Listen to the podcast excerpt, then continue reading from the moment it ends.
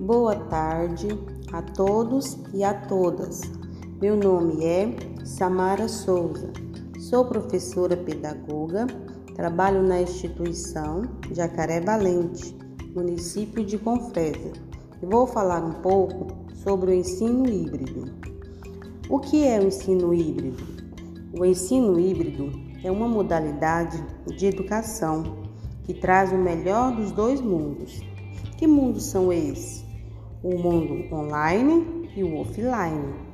Esta forma de ensino em linhas gerais é o elo entre os dois modelos de aprendizagem, o presencial e o online, ou seja, parte do processo ocorre em sala de aula, em que os alunos interagem entre si, trocando experiências.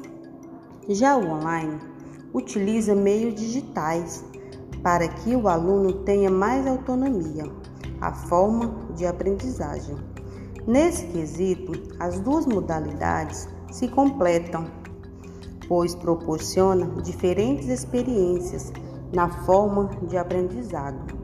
É importante lembrar que ao usar o ensino híbrido é necessário que tanto no aprendizado presencial quanto no digital o objetivo seja o mesmo, sendo cada um deles uma parte do processo de aprendizagem, de modo com que seja complemento um do outro.